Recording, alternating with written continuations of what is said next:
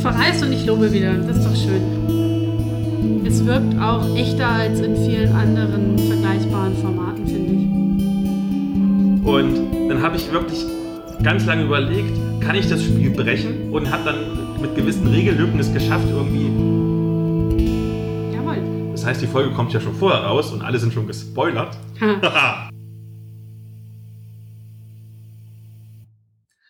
Hallo und herzlich willkommen zu dieser neuen Folge des nerdigen Trash Talks mit der Leon und Philipp. Mein Name ist Philipp, ich bin der Blogger von Nerds gegen Stefan und an meiner Seite habe ich wie immer die wunderbare Elea Brandt. Hallo! Hallo. Elea, wir haben ein bisschen was zum Feiern, denn nachdem wir schon in der iTunes-Kategorie Hobby in Deutschland auf Platz 5 waren, haben wir es letzte Woche geschafft, auch in der Schweiz bis auf Platz 5 aufzusteigen. Yeah. Niemand weiß, wie wir das geschafft haben, aber wir haben es geschafft. Wir freuen uns. Danke und liebe Grüße an unsere Schweizer ZuhörerInnen. Dankeschön. Und wir feiern das natürlich gleich mit ganz was Feinem, was wir wieder bekommen haben als Rezensionsexemplar. Und zwar den Aim Boost von Triebwerk Geschmacksrichtung Eistee Peach. Das Motto, purer Geschmack, langanhaltender Boost. Aha. Wollen wir doch mal gucken, ob das so funktioniert? Jo. Das ist wie immer ein pulverförmiges Nahrungsergänzungsmittel. Das heißt, man nimmt so einen Shaker, der wurde uns auch mitgeschickt, auch dafür vielen Dank, füllt 500 Milliliter Wasser rein, 10 Gramm des Pulvers, dann schüttelt man ordentlich durch. Und dann können wir das doch einfach mal probieren. Jawohl. Erstmal riechen, besser gesagt. Mhm. Also es riecht wirklich total nach Eistee, Pfirsich-Eistee. Jo, Also ich glaube, wenn, also es könnte jetzt genauso gut, keine Ahnung, der Lipton-Eistee sein oder irgend sowas vom Geruch her.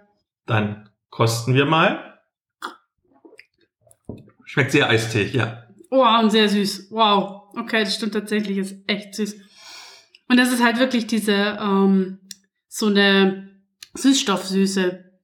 Das äh, merkt man. Also man sollte da echt ein bisschen gucken mit der Dosierung, glaube ich, dass das gut passt. Ich habe es bei dir sogar schon ein bisschen schwächer gemacht. Genau. Ich habe es ja in der letzten Folge schon gesagt, man liest das und hört es auch immer wieder. Für die meisten ist die Originaldosierung zu süß. Es ist immer besser, noch ein bisschen mehr Wasser reinzumachen, wie Ja. ich zum Beispiel. Das Problem ist nur, dass ich hier jetzt nur so einen Cocktail-Shaker habe. In den geht halt nur so 500 Milliliter ungefähr rein. Und deswegen konnte ich es jetzt, das ist ja eigentlich die Dosis, die man nehmen soll. Das heißt, wir haben ein bisschen weniger Pulver rein. Und mehr Wasser ging jetzt schlecht. Aber man könnte es noch ein bisschen aufgießen einfach. Aber man kann es trotzdem trinken. Also es ist jetzt nicht so, dass ich das Gefühl habe, mir zieht jetzt irgendwie alles bis zum Magen zusammen. Aber es ist schon sehr süß.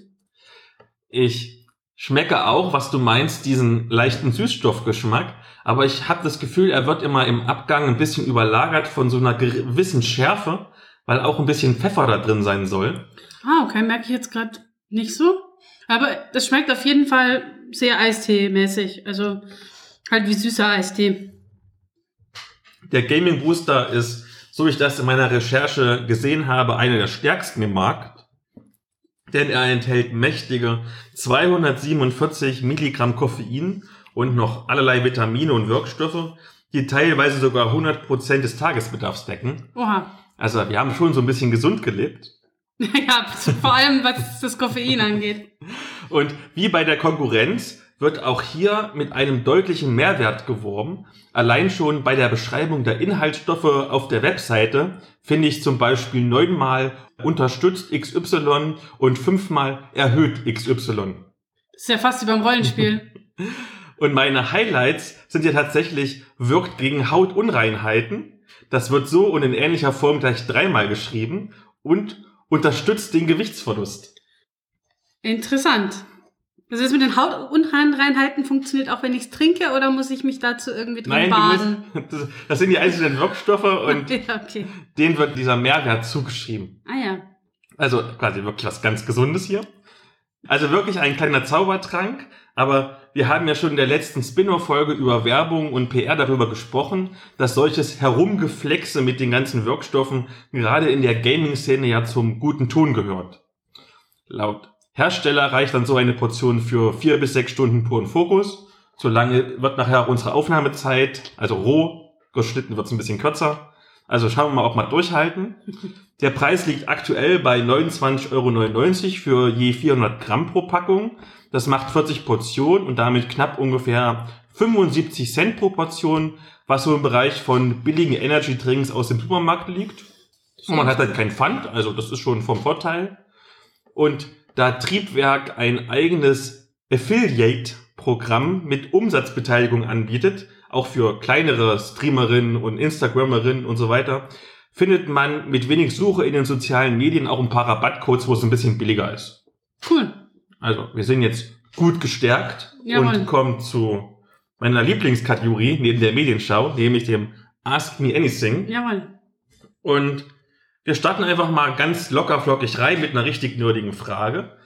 Rückbeziehend auf die letzte Folge, denn die Jasmin hat quasi sich diese Frage als Ask Me Anything gewünscht. Nämlich, welches ist die beste Action-Szene in einer TV-Serie? Also ich nehme an, TV-Serie involviert auch Streaming-Serien, oder? Weil Genau. sonst wird's echt schwierig. Also ich finde generell die Frage nach Serie total schwer. Bei Film, glaube ich, hätte ich mich leichter getan. Das ist ja die Schwierigkeit. Aber das ist die Schwierigkeit natürlich, genau. Und ich glaube, das ist tatsächlich auch die erste Frage, wo ich mal wirklich so ganz grob passen muss, weil ich mir aufgefallen ist, ich habe so ein bisschen überlegt, ich glaube, dass Action-Szenen mir einfach unglaublich selten im Gedächtnis bleiben. Also ich habe da nicht so den, ähm, den Blick dafür. Ich bin jetzt auch nicht so der Riesenfan von irgendwie tollen Choreografien oder so. Das, das holt mich irgendwie nicht so richtig ab. Das Einzige, was mir bei dem ähm, in dem Zusammenhang aufgefallen ist, was ich tatsächlich mag, ist, wenn Schwertkampfszenen gut choreografiert sind und auch einigermaßen, sagen wir mal, stimmig choreografiert sind. Und da fand ich die Witcher-Serie eigentlich ganz schön zum Anschauen. Wie realistisch die Choreografie ist, das kann man sich jetzt, glaube ich, noch mal so ein bisschen ja, ist so eine andere Geschichte, aber es sieht auf jeden Fall irgendwie cool aus und es wirkt auch echter als in vielen anderen vergleichbaren Formaten, finde ich. Als ich diese Frage damals von der Jasmin bekommen habe, hat bei mir das große Denken eingesetzt. Das allererste, was mir auf der Zunge lag, war irgendeine Szene aus Daredevil. Die haben schon sehr gute Kampfchoreografien für ihre Serie gehabt. Ähm, was tatsächlich mich aber mehr ein bisschen so getoucht hat, war eine Szene aus Chernobyl. Das ist jetzt keine echte Action-Szene, obwohl sie sehr dramatisch ist. Weil jetzt nicht jemand gegen jemand anderen kämpft, sondern weil man quasi gegen die Zeit kämpft. Und zwar, das ist in der vierten Folge, wo die Liquidatoren versuchen, mit der puren Schaufel und Muskelkraft den radioaktiven Schrott vom Dach des Reaktors runterzuschaufeln. Und die haben dann nur 90 Sekunden Zeit, weil danach ist die Strahlenbelastung zu hoch. Und das ist so ein durchgehender One-Shot. Und es ist wow. Mhm. Im Hintergrund kommt dann dieses Geigerzählergeräusch und das, da Mhm. stehen die Haare zu Berge. Das ist echt gut gemacht. Klingt gut, ja. Die beiden Szenen werde ich euch in die Shownotes packen. Dann könnt ihr sie selber mal angucken. Okay, dann habe ich noch ähm, eine Ask Me Anything Frage. Die ist auch gar nicht so einfach. Und zwar hat die Nina die geschickt. Vielen Dank dafür. Und zwar wollte, wollte Nina wissen, wir sind ja beide mehr oder weniger queer, mehr oder weniger feministisch. Also ich mehr, du weniger. Steht da so, das habe ich mir nicht ausgedacht. Und die Frage ist jetzt, warum wir uns eigentlich dann nicht auch, wie jetzt zum Beispiel Nerdist Your Hobby oder Gender Swapped, als feministischer und oder queerer Podcast vermarkten. Das ist eine sehr gute Frage. Ich würde tatsächlich sagen, weil wenn du dir dieses Label aufdrückst, dass du eine gewisse Erwartungshaltung bei den HörerInnen wächst, dann würde es gleich heißen, ja, ihr gebt euch dieses Label, aber dann sagt Philipp irgendwelche blöden Sprüche und ihr seid voll fake. Will ich nicht. Ich möchte keine falschen Erwartungen wecken. Also, das ist bei uns immer so ein bisschen unterschwellig, ne? Wir sind uns ja beide für Feminismus einsetzen und für queere Themen. Aber ich möchte keine falschen Erwartungen wecken. Das ist so mein Standpunkt. Ja, ich würde auch sagen, also ich finde es total toll, dass es diese Formate gibt. Sind auch beides, also tolle Podcasts, gar keine Frage. Ich glaube aber, es ist wichtig, dass sich das aus sich heraus entwickelt. Also, dass man nicht hingeht und sagt, bam, wir machen jetzt einen queeren Podcast, damit wir irgendwie woke rüberkommen oder so. Ich glaube, das muss einfach passen, das muss stimmen. Man muss das Gefühl haben, das ist das Thema, das mir jetzt gerade irgendwie wichtig ist, am Herzen liegt und so weiter. Und du hast ursprünglich halt ja diesen Podcast einfach als Nerd-Kultur-Podcast begonnen und wir machen jetzt so weiter und wir bringen unsere Themen ein, wie es gerade eben gut zu uns passt und wie wir uns irgendwie damit auch gut auskennen und wohlfühlen und empfehlen dafür die Kolleginnen von Nerdist der Hobby und Gender Swap gerne weiter. Dann, du hast noch eine Frage. Ich habe noch eine Frage. Ähm, und zwar geht es da tatsächlich um das, was wir in, worüber wir in der letzten Folge gesprochen haben. Wir haben ja unter anderem über Damen Gambit gesprochen, über die Serie. Mhm. Und ähm, da hast du unter anderem gemeint, es kommt in der Serie ein bisschen so rüber, dass es im Schach auch viel darum geht, zu wissen, was schon mal gespielt wurde, in welcher Reihenfolge irgendwie die Züge passieren müssen und so weiter und so fort.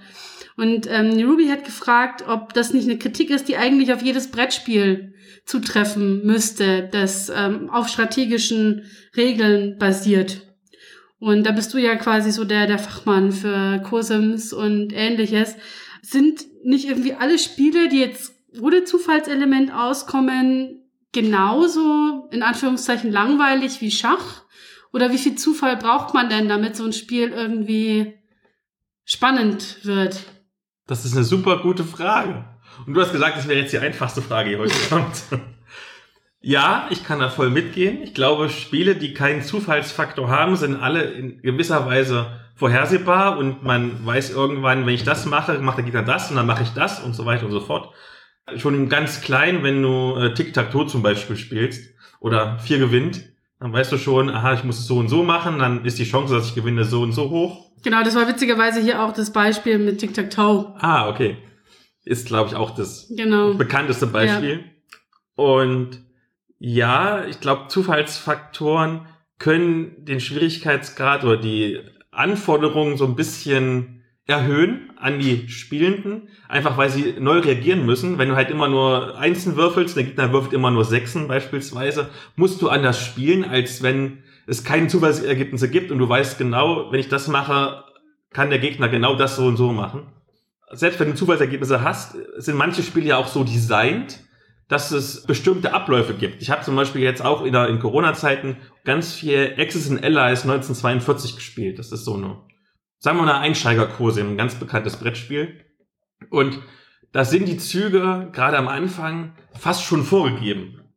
Wie beim Schach. Wie, wie beim Schach. Also du kannst natürlich irgendwelche super crazy innovativen Feldzüge ausprobieren, aber im Endeffekt läuft es darauf hinaus, dass irgendwie Russland, die die als erste starten, erstmal übelst nur auf Verteidigung bauen, weil sonst ist Moskau weg und die haben quasi schon verloren. Und da ist vielleicht sogar so ein bisschen, für mich war das zumindest so, die Herausforderung mal entgegen dem geplanten Spielverlauf zu spielen. Mhm. Es gibt eine andere Kursim, die habe ich liebend gern gespielt, damals mit Stefan. Ich glaube, wir haben sogar 16 Stunden am. Stück gespielt, die war also echt hardcore. Die hieß Blitzkrieg-General. Und da war auch im Prinzip vorgegeben, dass du halbwegs historisch spielst, einfach durch die Regelmechaniken, weil durch die Maginot-Linie kamst du im Prinzip regeltechnisch nicht durch. Also Frankreich ohne zum Beispiel über Belgien zu gehen, wie es historisch auch war. Und dann habe ich wirklich ganz lange überlegt, kann ich das Spiel brechen? Und habe dann mit gewissen Regellücken es geschafft, irgendwie den geplanten Spielverlauf zu umgehen. Hat mich super gefreut und Stefan hat sich super geärgert. Aber das war eigentlich nicht intendiert, mhm. wie es eigentlich sein soll. Also ja, ich glaube, Zufallsergebnisse bereichern ein Spiel ungemein. Und wenn es keine Zufallsergebnisse gibt, macht es natürlich trotzdem Spaß. Aber es ist vorhersehbarer. Ja. Ja, würde ich auch. Also ich vielleicht, vielleicht sogar fairer. Ich kann mir das vorstellen, wenn du, wenn es wirklich nur auf dein Denkvermögen ankommt und ich erinnere mich, wie ich das so am besten mache, anstatt irgendwie, ich muss Glück beim Würfeln haben, beim Tabletop ist es ja meistens so, dass es dann Spiele gewonnen werden durchs Würfeln. Ja.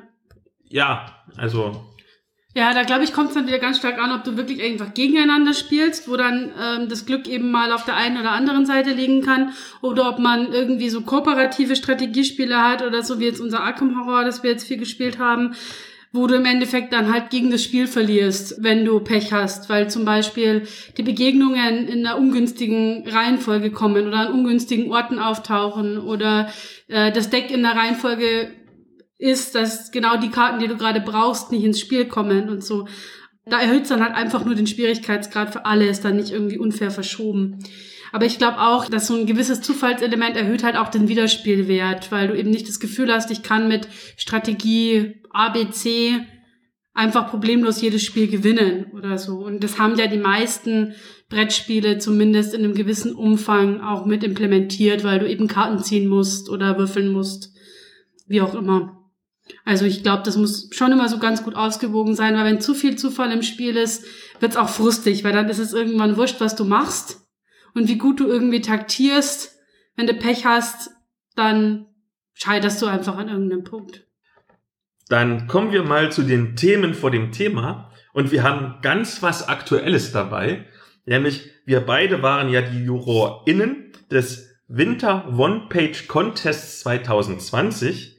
Und ich habe meine Bewertung schon mal an den Ingo Greifenklau gegeben. Du hast deine Bewertung schon mhm. abgegeben. Und da frage ich doch einfach mal, wie bist du denn bei deinen Bewertungen vorgegangen? Also hast du vielleicht ein bestimmtes System oder hast du mehr so aus dem Bauch heraus entschieden?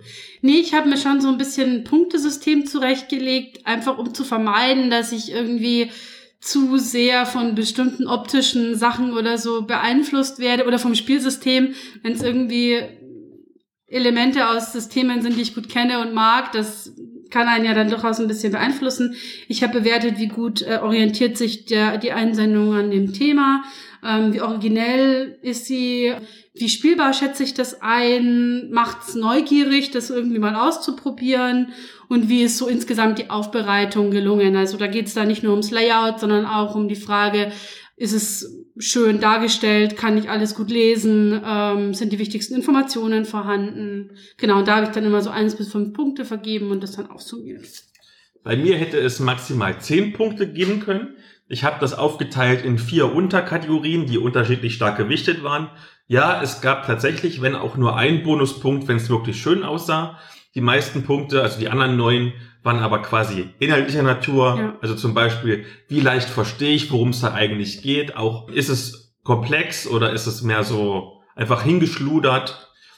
Ich, ich kann zum Beispiel sagen, ohne jetzt genau zu nennen, den höchsten Wert, den ich vergeben habe, war 8,5 von 10 Punkte und der niedrigste Wert war 4 Punkte. Das Niveau war also durchaus gut bis sehr gut in den sagen, meisten ja. Fällen. Also es war nicht so einfach, die Platzierungen zu wählen, finde ich. Gerade so, also oftmals so, dass die ersten Plätze sehr deutlich waren, aber dann so irgendwie im mittleren Bereich war es dann schon schwierig. Es hat mich tatsächlich ein ganzes Wochenende gekostet zu überlegen, aber ich spoilern jetzt einfach mal, wer bei mir die ersten Plätze waren. Da mal los. Und zwar bei Verraten und Verkauft ist es The Duchess of St. Michael's Mount ein von der Graf von Monte Cristo inspiriertes Detektivabenteuer für Private Eye von Kai Dramdani. Bei Im Doppelpack ist es Der ungewollte Sozius. Das ist ein kurzes Aces in Space One-Shot von Cynthia Mattingly für genau zwei SpielerInnen. Das gibt sowohl in Deutsch als auch in Englisch, was ja passt, weil ja Aces in Space auch sowohl in Deutsch als auch in Englisch war. Und bei Im Griff der Seuche habe ich ein großes Unwohlsein auf den ersten Platz gehievt. Das ist ein USR-Dungeon von Christian Sturke, äh, besser bekannt als Rorschach-Hamster, den man auch wunderbar als Stufe 0 Trichter für Dungeon Crawl Classics spielen kann. Und das Coole ist, dass der Dungeon sozusagen das Innere eines riesigen Tieres, nämlich eines riesen Zyklopen-Schweinemonsters ist. Und die Gegner sind die Krankheiten, die das Monster befallen haben und die es zu bekämpfen gilt. Jawohl. Wie war's bei dir? Also ich habe tatsächlich alle deine Erstplatzierten auch unter den, also in den Tops platziert. Allerdings haben wir nur eine Überschneidung, nämlich ich habe auch den ungewollten Sozius auf Platz eins gewählt in der Kategorie Doppelpack und freue mich, dass es in den anderen genauso ging. Ich hatte da ein bisschen Sorge, dass ich einfach vom aufgrund meiner ja persönlichen ähm, Animositäten da vielleicht etwas beeinflusst bin, was Aces in Space angeht, aber freut mich, dass es andere auch so gesehen haben. Ähm, dann habe ich in der Kategorie Verraten und Verkauft Krähenmantel auf Platz eins gewählt. Das war eine Art Szenarioentwurf für ein mittelalterliches ähm, Intrigenspiel. Ich kann mich gerade nicht erinnern, ob es an ein spezielles Setting gekoppelt war. Ich glaube, es war sehr allgemein gehalten mit verschiedenen Parteien, die sich aus unterschiedlichen Gründen miteinander nicht ganz grün sind und es bietet im Endeffekt eine gute Basis, um daraus zum Beispiel eine Kampagne entweder mit irgendwie für ein historisch inspiriertes Rollenspiel oder auch für ein beliebiges Fantasy ähm, Szenario zu stricken, das vielleicht auch eher so mittelalterlich angehaucht ist. Das war sprachlich auch sehr schön ausgearbeitet. Das hat mir gut gefallen. Und dann habe ich in der Kategorie Seuche auf den ersten Platz gewählt Zehn Tage Krankenhaus von Tim Rauche. Ähm, das ist quasi ein Erzählspiel für eine Person, in der man sich selber mit Briefen und Texten einem bestimmten Szenario, nämlich einem längeren Krankenhausaufenthalt widmet. Und es ist sehr düster tatsächlich. Also ist jetzt nicht unbedingt ein Wohlfühlabend, wenn man sich damit beschäftigt. Aber es war sehr intensiv und sehr immersiv auch schon vom Lesen. Also konnte ich mir sehr gut vorstellen, dass das hervorragend funktioniert, wenn man sich da mal drauf rein einlassen möchte. Da muss ich tatsächlich nochmal spoilern. Das ist bei mir in der Kategorie der zweite Platz. Und zwar ungefähr mit 0,00001 Punkt Abstand zum ersten Platz. Also, wenn ich es hätte machen können, hätte ich, glaube ich, beiden den ersten Platz gegeben, aber wir mussten ja leider ersten und zweiten nehmen. Aber gerade weil ich ja als Krankenpfleger auch mit dieser Thematik relaten kann, hat mich das schon wirklich so ein bisschen emotional berührt. Hast du gut gemacht, Tim, aka nur der Tim. Das ist auch ein Bloggerkollege. Veröffentlicht werden alle Ergebnisse und die One-Shots zum gratis Rollenspieltag 2021 und der ist am 27. März. Jawohl. Das heißt, die Folge kommt ja schon vorher raus und alle sind schon gespoilert. naja, aber wir sind ja nicht die einzigen JurorInnen, die mitgewirkt haben. Also es kann aber sich natürlich auch noch was ändern. Aber wir also. sind die also wichtigsten und deswegen. Mal gucken, ob unsere unsere FavoritInnen das Rennen machen oder nicht. Dann habe ich noch eine Frage an die Autorin, so mhm. als kleine Vorbereitung auf das Hauptthema nachher. Oder vielleicht ist es sogar besser, nicht eine Frage an die Autorin, sondern eine Frage an die Psychologin, nämlich bei erwachsenen Animationsfilmen und Serien, wie zum Beispiel South Park und Rick und Morty und jetzt ganz aktuell kleiner Serientipp Star Trek Lower Decks, verstehe ich ja völlig, dass es auch eine Menge älterer Fans gibt. So. Wie mich jetzt zum Beispiel mit meinen 34. Aber warum schauen Erwachsene, und zwar vollkommen unironisch, reine Kinderserien wie zum Beispiel SpongeBob Schwammkopf oder eben, was wir gleich besprechen, My Little Pony? Ich glaube, das hat viel mit Wohlfühlzone zu tun. Also ich glaube, für viele Personen, die das in ihrer Kindheit vielleicht schon irgendwie da Berührpunkte dazu hatten oder einfach zu ähnlichen Themen Berührpunkte hatten, fühlt sich das so nach einer schönen Regression zurück in die Kindheit an, so irgendwie als alles noch einfacher war und netter und wie auch immer. Muss natürlich nicht so sein, gibt genug Leute, die hatten keine so schöne Kindheit, aber für die haben, die haben vielleicht auch gute Erinnerungen an bestimmte Erzählungen, Geschichten, mit denen sie sich ein bisschen beschäftigen und ablenken konnten. Und trotzdem, und auch wenn das Kindersendungen sind, ich glaube trotzdem, die meisten haben schon noch mal so eine zusätzliche Ebene, die auch für Erwachsene interessant ist. Äh, das ist ja auch immer bei den, zum Beispiel auch bei den neueren Disney-Filmen und so, die sind oft so konzipiert, dass Erwachsene da andere Dinge sehen und wahrnehmen als die Kinder. Und beide können sich irgendwie auf ihre Art und Weise damit amüsieren. Und viele von diesen Geschichten sind halt einfach auch nett und schön. Und es ist ganz schön, einfach mal was zu gucken, wo es nicht irgendwie ums große Drama geht oder um irgendwie Gewalt und Action und wie auch immer. Also kann ich schon nachvollziehen. Bevor wir jetzt dann also zugleich diesen locker flockigen Sachen kommen, wenn wir unser Hauptthema mhm. besprechen, kommen wir zur Medienschau. Und zumindest ich kann zum Beispiel sagen, dass ich da bewusst jetzt einen Kontrapunkt setzen wollte. Denn statt einer positiven Grundstimmung habe ich meinen beiden Medien erstmal ganz negative, düstere Sachen, die auch noch zusätzlich ziemlich schlecht sind. Oh. Also ich verreise gleich ein bisschen. Und ich weiß bei dir zumindest, dass du mindestens eins, zumindest auch düsteres Medienthema hast. Genau. Möchtest du anfangen oder soll ich erstmal verreisen? Ich weiß nicht. Vielleicht fangst du mal, fängst du mal mit dem Verreisen an. Ich fange mit dem Verreisen an. Okay. Dann fangen wir mit ein bisschen Krieg an. Nämlich dem Comic USS Constitution vor Gericht und auf hoher See sind wir in Gottes Hand.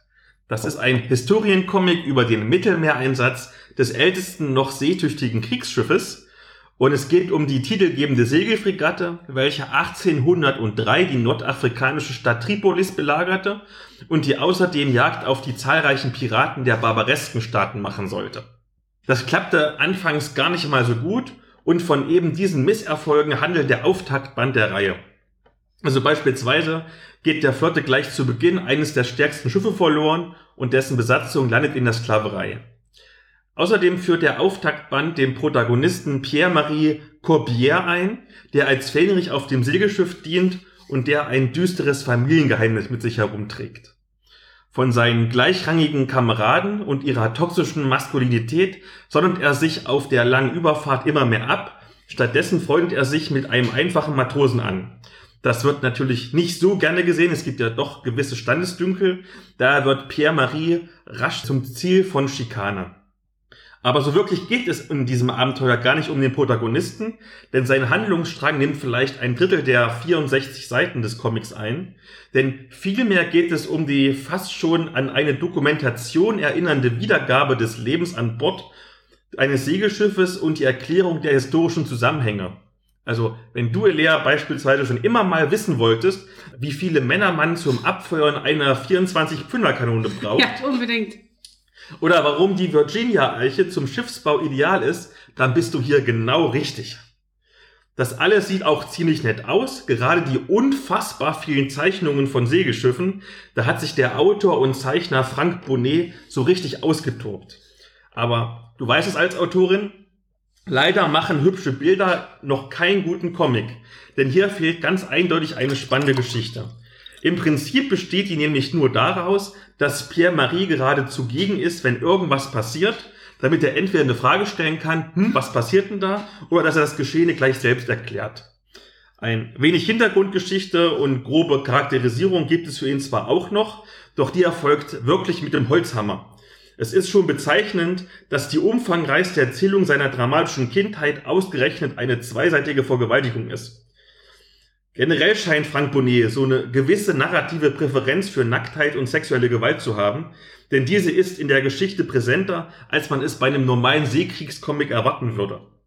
Zugegeben, durch den wirklich gelungenen Cliffhanger, der übrigens wieder solche Vergewaltigungsvibes hat, bekommen all diese Nacktszenen einen überraschenden Zusammenhang, aber dieses nur die Vergangenheit ist so düster, weil es ganz viel misogyne Gewalt gibt, das ist halt echt ein sehr ausgelutschtes und innovationsloses Narrativ.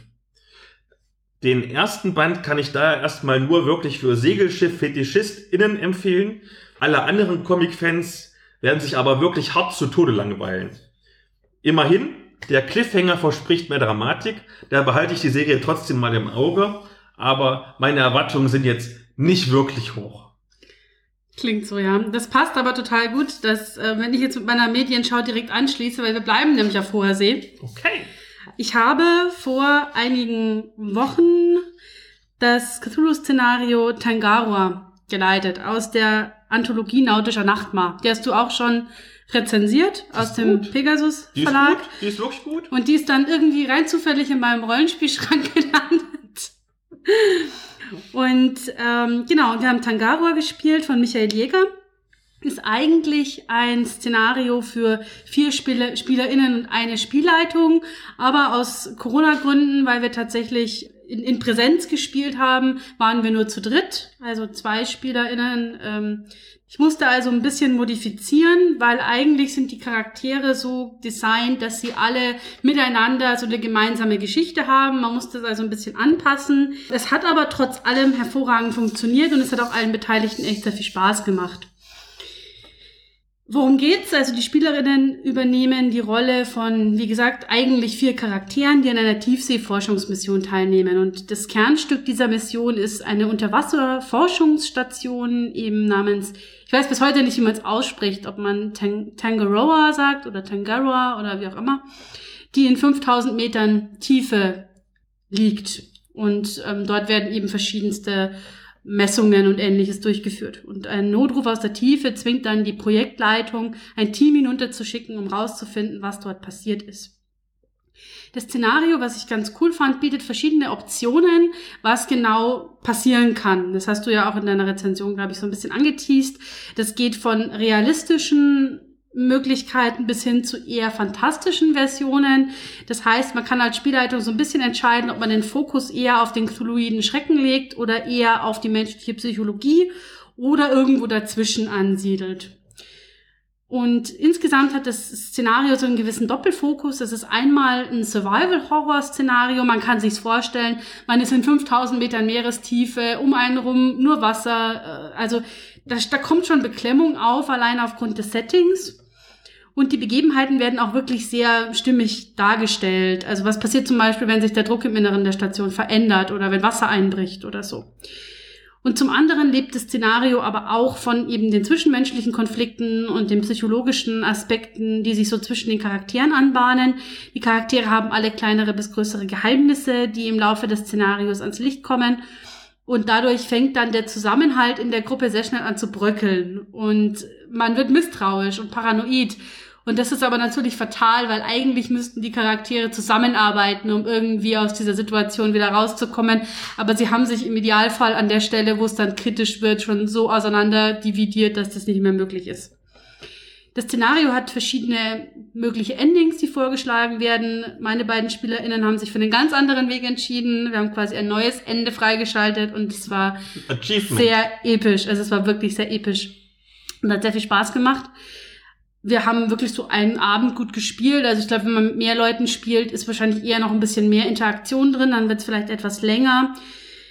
Wenn ihr das Szenario spielen wollt, ähm, es bietet sich an, mal auf der Website von Michael vorbeizuschauen. Der hat nämlich einen sehr umfangreichen Spielbericht aus seiner Gruppe und er hat auch ein paar Ergänzungen zum Szenario zusammengefasst, die es nicht in die Anthologie geschafft haben, weil die im Lektorat rausgeflogen sind zum die, Teil. Dieser Artikel ist großartig, weil er mal zeigt, wie weit ja. sich doch noch, und das kannst du als Autorin bestimmt bestätigen, wie weit sich so eine ursprüngliche Vision, egal ob es eine Geschichte ist oder ein Abenteuer, dann doch entfernt von, von dem, was am Ende rauskommt. Ich genau. erinnere mich, wo ich zum Beispiel für das Herbstlande Rollenspiel, was ich ja geschrieben habe, dieses Einstiegsszenario geschrieben habe. Oh. das Lektorat und ich, wir sind keine Freunde geworden. Ja. Beste Grüße trotzdem, ihr seid ganz nette Menschen, aber mein Abenteuer war viel besser im Original.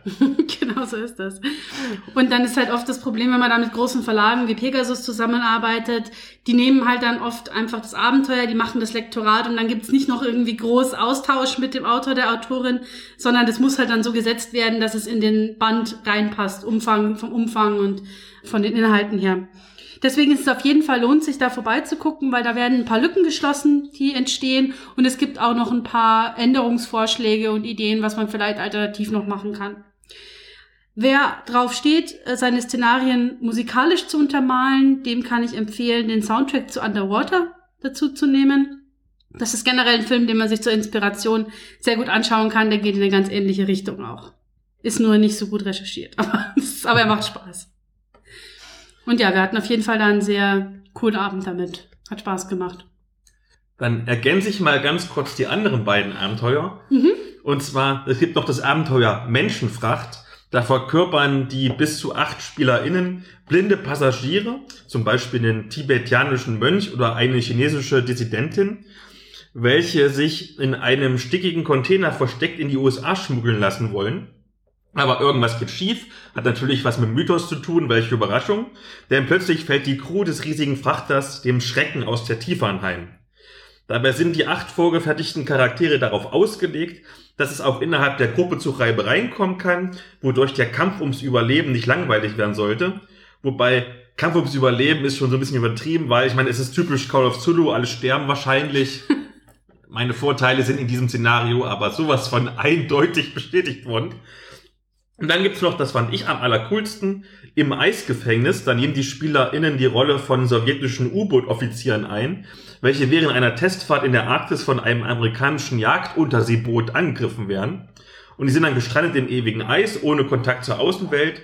Und da müssen sich die Sowjets dann mit einem riesigen UFO aus energiefressendem Material und kultistischen Zombie-Eskimos herumschlagen. Und auch noch mit den Überlebenden des feindlichen US-U-Bootes. Und dann muss natürlich überlegen, ist jetzt der Feind meines Feindes mein Freund oder doch nicht? Also so ein bisschen moralische Fragen. Das ist ja immer mal wieder schön bei Call of Duty sowas zu haben. Alle drei Abenteuer sind übersichtlich gelayoutet. Es ist wie immer bei Pegasus unfassbar günstig. Es ist gut und für sich lesbar. Das haben sie wirklich gut gemacht. Gibt's auch als PDF übrigens, wer irgendwie mehr auf, auf PDF-Abenteuer steht als auf die geprinteten. Und es gibt alles Material auch online zum Download. Habe ich erst gemerkt, als ich dann schon drei Seiten eingescannt hatte. Also die ganzen Handouts kann man sich einfach super runterladen und dann direkt ausdrucken. Da ist auch die Qualität ein bisschen besser, weil wenn man das einscannen muss, das ist oft ein bisschen schwierig.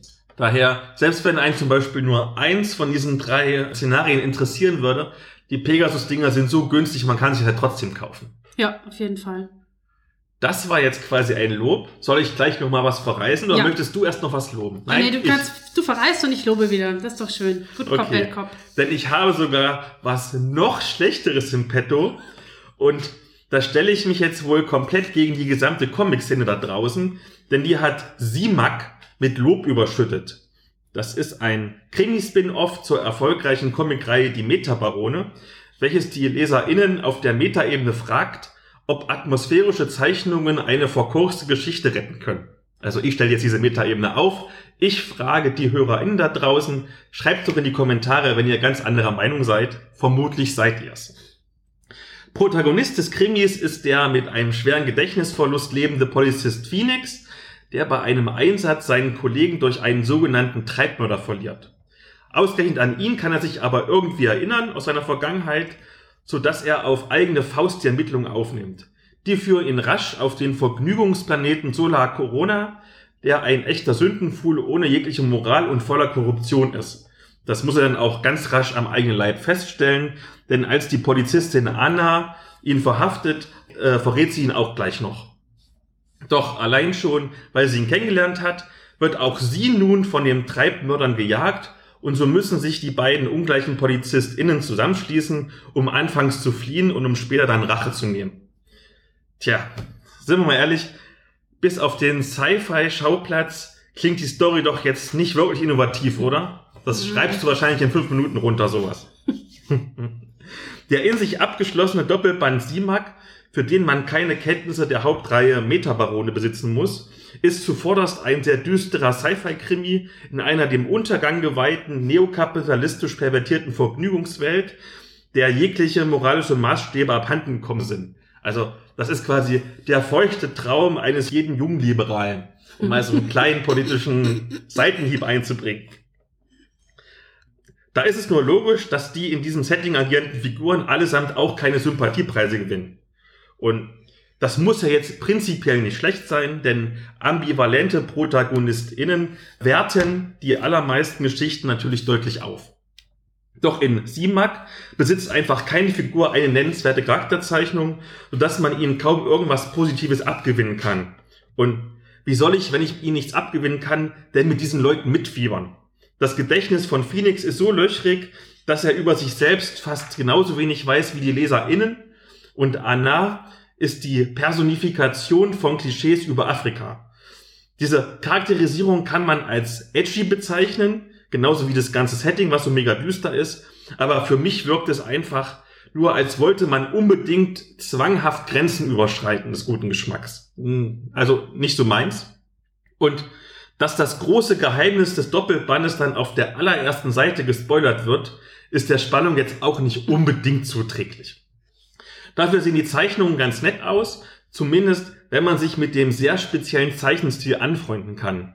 Denn der kombiniert im typisch franco-belgischen Stil gezeichnete Sci-Fi und Cyberpunk-Hintergründe mit Figuren, die wie Fotografien wirken, bei denen man so einen Instagram Cell-Shading-Filter drüber gelegt hat. Und das ist auch gar nicht so weit weg von der Realität, denn der Künstler Jean-Michel Ponceau nutzte tatsächlich Fotografien für seine Arbeit. Das ist prinzipiell keinesfalls schlimm, weil es sieht schon interessant aus, aber es wirkt halt schon ziemlich lachhaft, wenn beispielsweise die Sci-Fi-Waffen, also diese Laserpistolen, dann einfach eingefärbte Wasserpistolen eines bekannten Spielzeugherstellers sind, bei denen er sich noch nicht mal die Mühe gemacht hat, den Wassereinfüllstutzen Schraubverschluss wegzuretuschieren. Okay, das klingt sehr trashy. Ihr merkt also, ich bin von diesem 112 Seiten dicken Comic nicht sehr angetan und ich kann echt nicht verstehen, wieso der Band so viele Lobeshymnen kassiert. Sowohl irgendwie bei Amazon als auch auf den ganzen Blogs. Also, wenn ihr eine andere Meinung seid, bitte schreibt doch mal in die Kommentare, warum ihr das so seht. Ich lerne gerne, was ich falsch interpretiert habe. Aber ich empfehle es nicht, es ist Mist. Okay. Dann darf ich jetzt wieder loben. Ja. Ähm, wir haben gestern relativ spontan auf Netflix Space Sweepers angeschaut. Okay. Ist eine südkoreanische Space Opera. Eigentlich 2020 fürs Kino konzipiert, wegen Corona dann aber irgendwie verschoben und kam dann letzten Endes jetzt Anfang diesen Jahres zu Netflix direkt. Was schade ist, weil ich glaube, dieser Film auf der großen Leinwand, das wäre richtig geil gewesen. Der ist nämlich optisch schon mal echt richtig großes Kino. Also die, die Schauplätze variieren so ein bisschen zwischen düsterem Cyberpunk, so ein bisschen abgefucktem Firefly-Feeling und die Weltraumschlachten haben fast sowas von so auf Hochglanz polierten Science-Fiction-Videospielen aus den 90ern. Also, aber das alles ergibt irgendwie eine, eine stringente und passende Mischung. Das passt alles gut zusammen und es sieht richtig cool aus. Also es ist bunt, es ist irgendwie, es ist fancy, es ist cool. Also es ist fast schade, dass das nicht irgendwie auf der Kinoleinwand mal zu sehen war. Die Handlung an sich klingt erstmal relativ banal. Es gibt einen größenwahnsinnigen Technikkonzern, eine moralisch flexible Crew von Weltraumschrottsammlern und einen Androiden, der aussieht wie ein niedliches siebenjähriges Mädchen und in dem eigentlich heimlich eine Massenvernichtungswaffe schlummert. Und hinter dem verschiedenste Mächtegruppen her sind, weil sie die entweder benutzen oder unschädlich machen oder sonst irgendwas damit tun wollen. Es ist also so ein bisschen Firefly, ein bisschen Baby Yoda und eine gute Portion Haupunk mit dabei. Weißt du, an was mich jetzt erinnert, so von der Beschreibung? Also die ersten Vibes, die ich jetzt nur vom mhm. Erzählen habe, ich kenne das nämlich noch nicht, aber es klingt schon mal interessant, mhm. ist Es ist in Space irgendwie. Ja, total. Also es hat auch wirklich so diese, diese, diese Space Rogue Vibes einfach. Ähm, und sagen wir mal, mit dieser Mischung, da kann man auch einfach nicht viel falsch, also da kann man bei mir nicht viel falsch machen, das zieht einfach. Der Film schraubt den Dramaregler, finde ich, teilweise ein bisschen sehr hoch und große Überraschungen gibt's jetzt nicht. Also es ist alles schon so, wie man es irgendwie von so einem Film erwartet. Aber es funktioniert toll und am Ende kriegt man noch ein bisschen das Herz gebrochen, aber auf die gute Weise. Oh. Und es ist sehr, sehr viel Hope-Punk und es ist wirklich sehr schön. Was ich cool fand, ist die Darstellung des internationalen Sprachmix. Also das Ganze spielt, glaube ich, irgendwann um 2100, glaube ich, oder so. Ich weiß es nicht mehr genau. Und äh, die Erde hat das umliegende Universum kolonialisiert. Also es gibt irgendwie Kolonien auf dem Mars und irgendwie Weltraumfabriken mit jede Menge Kram und so weiter. Und dementsprechend kommen auch wirklich Personen aller unterschiedlichster Nationalitäten in diesem Film vor. Also die Kerncrew sind wie gesagt, also es ist ein südkoreanischer Film, also südkoreanische DarstellerInnen. Und ähm, es spricht tatsächlich jede Figur in ihrer Muttersprache. Ähm, die, die koreanische Crew ist dann immer synchronisiert, je nachdem, in welcher Sprachausgabe man es halt guckt. Aber alle anderen sprechen auf Englisch, auf Französisch, auf Russisch, wie auch immer. Und da jeder von denen einen Knopf im Ohr hat, verstehen die sich untereinander. Man muss also Untertitel lesen man gewöhnt sich da auch schnell dran. Aber ich fand es ziemlich cool von der Darstellung, weil man dadurch eben wirklich das Gefühl hat, dass es sehr international und da sind wirklich ganz unterschiedliche Personen dabei. Und es ergibt einfach auch viel mehr Sinn, als dass die alle im gebrochenen Englisch sprechen oder so, was ja ganz oft der Fall ist. Das passt einfach viel besser und es ist, auch die Figuren sind auch total charmant. Das erinnert mich von der Beschreibung jetzt ganz stark, das habe ich letzt über die Jahreswende geguckt, äh, The Expanse. Mhm. Das ist ja auch so, dass die Göttler, das heißt die, die nicht auf der Erde aufgewachsen sind oder auf dem Mars, sondern in dem, in dem Asteroidengürtel und noch weiter außerhalb, nicht nur sich körperlich umgeändert haben, weil sie einfach keine Schwerkraft haben, die ihren Körper beeinflusst, sondern auch, dass sie eine eigene Sprache haben und immer wieder teilweise in ihren Dialekten sprechen und du als Zuschauender verstehst überhaupt nichts. Aber es ist wirklich atmosphärisch. Also ich ja. habe auch, wie du gesagt hast, am Anfang gebraucht, irgendwie so die ersten paar Folgen der ersten Staffel dachte ich mir so, was ist denn das? Warum reden die nicht Deutsch oder mhm. Englisch? Und irgendwann war es richtig klasse. Und wenn sie sich irgendwie gegenseitig beschimpfen in Worten, die du nicht verstehst, ist großartig. Ja. Aber ich habe dich unterbrochen, entschuldige. Nein, ich war tatsächlich auch soweit eigentlich durch. Also es hat enorm viel Spaß gemacht. Ich war überrascht. Also es sind, ich glaube, der Film dauert 2,20 ungefähr, mal ist zwei Stunden 20 hervorragend unterhalten. Macht echt Laune, sieht gut aus. Kann ich auf jeden Fall definitiv weiterempfehlen. Und es gibt auch noch ein paar Twists tatsächlich im Laufe der Handlung, so dass es jetzt nicht so wahnsinnig linear ist von Anfang bis Ende. Also sind schon noch so ein paar Sachen dabei, die einen dann bei Laune halten. Das heißt, jetzt hast du quasi doch noch mit was wirklich Positivem abgeschlossen. Und das ist auch schön, denn jetzt kommen wir zu einem richtig, richtig positiven Thema, nämlich My Little Pony. Und wir gucken mal, wir haben diesmal eine neue Software ob wir denn unsere beiden GästInnen erreichen können. So, und da sind auch schon unsere beiden GästInnen für heute. Wir heißen euch ganz herzlich willkommen. Und zwar haben wir einen alten Bekannten, den kennt ihr vielleicht noch aus unserer Shadowrun-Folge. Das ist der Patrick. Hallo Patrick. Hallo. Und wir haben als zweite Gästin und Expertin heute noch die Katrin hier. Hallo Katrin. Hallo. Wollt ihr zwei euch mal ganz kurz vorstellen? Ja, ich bin die Katrin und ähm, ja, ich bin eben Pony-Fan, so sage ich mal, nach, seit der ersten Stunde und Rollenspielerin seit, weiß ich nicht, über 20 Jahren. Aber ich habe es natürlich bis, oder nicht natürlich, aber bis vor kurzem nicht verbunden, bin ich nicht auf die Idee gekommen. Ähm, ja, also My Little Pony ist mir das erste Mal begegnet, eben, wo ich äh, ja mein erstes Taschengeld an den Mann bringen wollte und habe mir dann so ein G1 äh, gekauft, was mich da angelacht hat, damals bei uns noch äh, im, äh, im Spielwarenladen. Jetzt schweife schweif ich aber zu sehr auf. Jedenfalls, ich bin von Haus aus Lehrerin und ähm, habe mich deshalb die ganze Zeit mit pädagogischen Sachen beschäftigt und ähm, spiele eben, wie gesagt, seit langem Rollenspiel und habe das jetzt in letzter Zeit miteinander verbunden und ähm, seit einem Jahr etwa mache ich das auch jetzt quasi hauptberuflich. Ich habe zuerst für Schulen ein bisschen was designt und jetzt im Moment bin ich in der Ergotherapiepraxis und führe da wöchentlich Stunden durch mit, mit Kindern in der Ergotherapie, wo ich mit denen Rollenspiele spiele und zur Hälfte ist das eben auch dieses Pony-System, was ich ein bisschen abwandle. Aber im Prinzip ist es das. Das ist voll cool.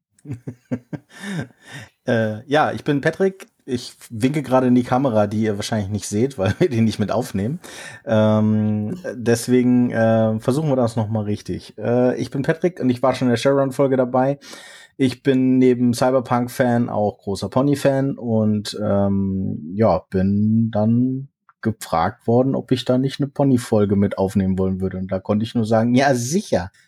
Ja, ich spiele das System selber aktiv. Ich habe die Serie in- und auswendig, kenne ich die und ja, schauen wir mal, was da jetzt kommt heute. Dann steigen wir vielleicht schon mal ganz simpel ein. Und zwar My Little Pony, die Welt. Worum geht's denn überhaupt? In der Welt geht es um Freundschaft, Magie und Liebe und Toleranz. Das ist so das, was vorrangig ähm, die vorrangige Message, die da vermittelt wird. Äh, die Ponys äh, sind in der Regel in irgendwelche Abenteuer verwickelt und müssen dann irgendein kleines oder großes Freundschaftsproblem lösen mit irgendwelchen anderen Charakteren, die halt in der Welt da so noch rumlaufen. Das ist jedenfalls die neue Variante. Ich kann, muss ich sagen, mich mit der alten nicht, äh, kenne ich mich nicht aus. Die habe ich tatsächlich nicht gesehen. Da war ich noch zu sehr in meiner Sozialisation gefangen und konnte als Junge dann äh, nicht meine Pony gucken. Ja, also so, so viel zu den ähm, Filmen kann ich jetzt auch nicht sagen. Also ich hatte eine Hörspielkassette damals und ähm, das ist sehr ähm, sehr niedlich. Es ist we weniger ja so wie jetzt die neue Serie, dass es auch so ein bisschen selbstkritisch ist, wodurch das ja so sehr spritzig auch wird ähm, heutzutage. Also es war schon einfach nur niedliche Ponys, aber die war, waren eben damals schon, also von der ersten Generation, so krass niedlich und bunt, dass es schon untypisch war für das, was man hier so bekommen hat. Und das ist ja auch so ähm, dieses Design, einfach so dieses bunte Pferd mit diesen Regenbogenhaaren, das war damals einfach so so voll der Hingucker das, zwischen den ganzen anderen Sachen, die da standen. Also deshalb war, war es schon irgendwie so auffällig, aber das, was man damit dann verbunden hat, oder das vielleicht auch diejenigen, die so von der Generation das so retromäßig äh, noch lieben, verbinden, ist wahrscheinlich eher das eigene Spiel damit, ne? Das, das Rollenspiel dann quasi mit dem Püppchen, was man damals gespielt hat, vielleicht weniger als die Filme, die waren nicht ganz so dominant. Ne? Es war damals wirklich einfach mit dem, mit dem Puppenspielen und die waren halt niedlich und die hatten halt ein tolles Design so im Vergleich zu anderem und äh, das, das ist eigentlich so das, was es damals ausgemacht hat. Und es ist natürlich jetzt ganz anders gelebt und ähm, ich habe jetzt auch mich natürlich mit der neuen Serie, weil ich auch das Rollenspiel da gespielt habe, mit der, mit der Welt so ein bisschen ähm, vertraut gemacht natürlich und ähm, da ist schon, da steckt schon viel mehr hinter. Das ist ganz anders durchdacht und ähm, ich denke, wir kommen aber da auch nochmal im Detail weiter drauf. Aber es ist schon richtig, es geht um, äh, um Liebe und, und Freundschaft, aber dabei nie so platt, dass es halt, also dass der Zucker so fies wird, weil wenn es zu süß wird, dann ist immer noch so ein bisschen Selbstironie dabei und das macht das Ganze eigentlich dann so unterhaltsam und den Humor dann auch wirklich, wirklich lustig. Aber sie sind teilweise schon extrem süß. Ihr seid ja nun beide ähm, erwachsen schon. Also keine Kinder mehr. Was ist denn der Reiz für euch als Erwachsene? Weil ich würde mal so von meinem ersten Eindruck sagen, dass konzeptionell das ja doch eher eine Kinderserie ist. Okay, also ich kam tatsächlich über meine Kinder auch wieder rein. Ich hätte mich wahrscheinlich gar nicht alleine hingesetzt und die Serie geguckt. Und natürlich hat es mich interessiert, weil ich halt selber früher mit den Ponys gespielt habe. Aber ähm, nach einer Weile, wenn man da so ein bisschen drin ist, hat es auch eine Ebene, die für Erwachsene interessant ist. Da sind auch teilweise wirklich so ein paar politische Sachen angesprochen. Es hat so, es hat Tiefe, es hat mehrere Ebenen. Zum Beispiel mich als Lehrerin hat dann diese Folge besonders fasziniert, wo es darum ging, wie man eine neue Schule baut und welchen äh, Richtlinien man sich da unterzuordnen hat in der Ponywelt und ähm, dass das und das und das alles wirkt, aber die Schüler haben nicht unbedingt immer Spaß dabei und wenn es funktioniert, reicht das nicht, das ist jetzt der und der Akte gehorchen. Das sind so manche, ähm, ja, es wird natürlich, wird natürlich mit Klischees gearbeitet, ganz klar, aber es, das sind Themen, wo man sich auch als Erwachsener so in seinem Alltag wiederfindet. Das ist natürlich total verniedlicht und für die Kinder immer mitzugucken. Da gibt es eigentlich keine Szene, wo man jetzt aufpassen müsste, aber es ist auch für Erwachsene hat das schon noch so eine Tiefe, dass es interessant bleibt, meiner Meinung nach. Aber man ist auch immer so in so, in so einer Sicherheit, dass nichts Schlimmes oder Fieses passieren kann. Man kann deshalb auch sich so ein bisschen entspannen und weiß, es wird gar nicht so schlimm werden. Obwohl es auch spannend sein kann. Und auch so ein bisschen Grusel auch mal sein kann. Und damit es sich ein bisschen abhebt, auch von diesem ganz niedlichen. Aber es ist Zucker. Da müssen wir ehrlich sein. Ja, aber das ist ja gerade das Schöne daran. Also ähm, Ponys und gerade My Little Pony und die Serie ist für mich mein Go-to Happy Place. Wenn es mir scheiße geht oder ich irgendwie äh, irgendwas äh, geguckt habe, was völlig äh, ein Downer ist, äh, dann gucke ich mir Ponys an danach. Dann gucke ich mir eine Folge Ponys an, dann geht's mir wieder besser. Und das ist wirklich so. Und das funktioniert auch nach zehn Jahren noch.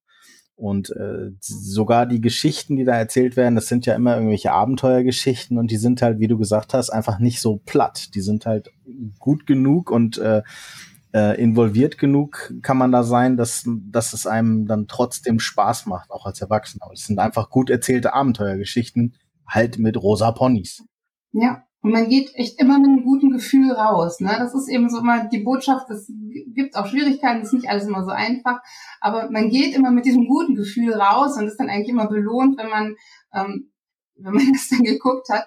Und ähm, ich habe zum, zum Beispiel, ich mache so ein bisschen Kindertanzen oder jetzt im Moment nicht so viel, aber bis vor kurzem habe ich es gemacht, habe ich auch davon zum Beispiel Musik genommen für die Tänze. Und das ist so, das baut so richtig auf. Also da so mit den Kindern Ausdruckstanz zu den Ponymusiken zu machen, das ist super. Die haben riesen Spaß und für einen selber auch. Also die, das geht ja, das ist nicht nur das Gucken, sondern wirklich die Musik dazu, die, die äh, ähm, transportiert das auch. Also das ist da überall drin. Genau, also jetzt haben wir ja ein bisschen geredet über die Serie.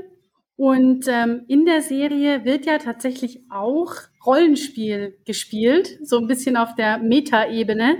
Das passt auch hervorragend als Überleitung ähm, von My Little Pony hin zu Tales of Equestria, nämlich das My Little Pony Rollenspielsystem. Das habt ihr ja sicherlich jetzt, ihr habt es ja vorhin auch schon erwähnt, ihr habt es ja beide auch schon gespielt. Was genau macht man da? Ponys spielen. das Witzige ist, ähm, wo du ja, ja, du musst, du musst kein Pony spielen. Das stimmt, muss man nicht. Aber äh, bei den meisten, also am Start hast du eigentlich immer einen Pony. Aber was witzig ist, weil du es gerade erwähnt hast, dieses, dieses Metagame, was sie in der Serie spielen, es gibt eine Box, die basiert auf dem Spiel, was sie innerhalb der Serie spielen. Also es ist ja ein Dungeons and Dragons Clone, der heißt Ogres and Oubliettes, also sprich, ne, Ogre und Oubliettes ist glaube ich auch irgendwie Kavernen oder sowas. Und äh, das spielen die halt da und da gibt's genau das, was die da spielen, gibt's auch als Box, das ist zum Nachspielen. Das ist ziemlich, ziemlich witzig. Und ja, in der Regel spielst du halt eins von den drei Pony-Typen, Erdpony, Pegasus oder äh, Einhorn und löst auch Freundschaftsprobleme. Das ist so das primäre Ziel eigentlich. Also in der deutschen Übersetzung heißt dieses ähm, Spiel im Spiel ja eigentlich Goblins und Gefangene. Und das ist auch tatsächlich so angesetzt als quasi so Metaspiel oder nee, das Gegenteil davon. Also ne, man spielt ein Pony, das in dem Spiel Goblins und Gefangene spielt. Ja. das ist dann schon, also, na, da muss man sich zweimal in jemand anders reinversetzen. Aber das haben die jetzt auch, glaube ich, das ist auch was, wo ich sagen würde, das ist jetzt nicht primär für Kinder ausgelegt, sondern das bedient die Nerds so wirklich, ne? Ähm, weil die, den, den Kniff, und das ist ja einfach, um die abzuholen, hier ist euer Dungeons and Dragons in unserem Spiel für euch, ne?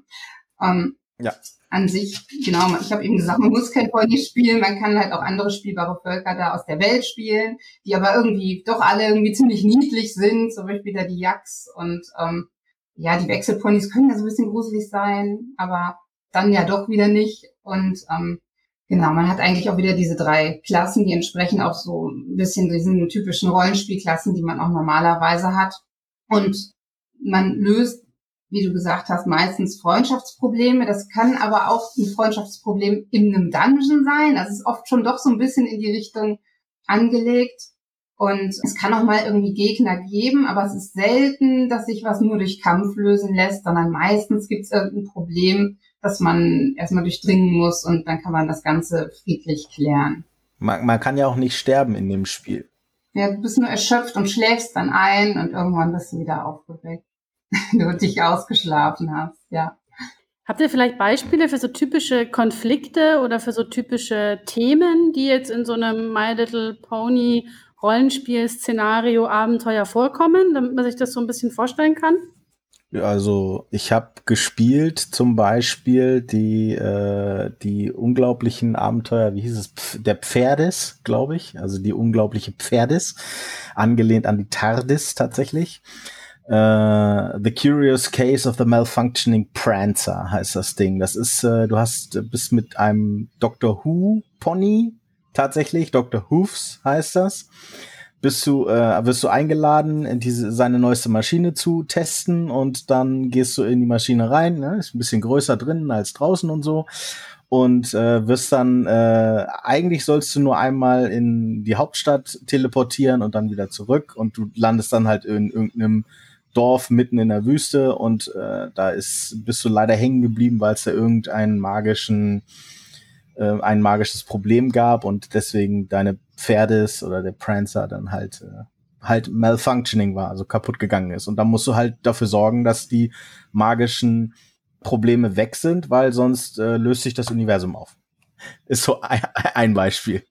Ja, also ich, ich habe ein, ich hab andere Abenteuer Das ist ja auch wieder so ein Beispiel, was zeigt, ne, wie, wie viel dann von diesem Nerdtum da reingenommen wird. Das ist ja direkt wieder ein anderes Beispiel, was da verwurstet wird die Sachen, die ich gespielt habe, jetzt ja auch vor allem mit den Kindern, die sind nicht so krass abgehoben in, in, der, in der Blase. Ne? Also ich, ich habe dann dieses, natürlich, ich, spiele auch sehr lange, weil ich da immer ein, eigene Rätsel noch reinbaue in diese Abenteuer. Dadurch, dadurch gehen die halt ewig, also die Kampagnen eigentlich, diese Abenteuer. Und ich habe halt das Abenteuer aus dem Grundregelwerk gemacht. Das ist diese Haustierzwickmühle.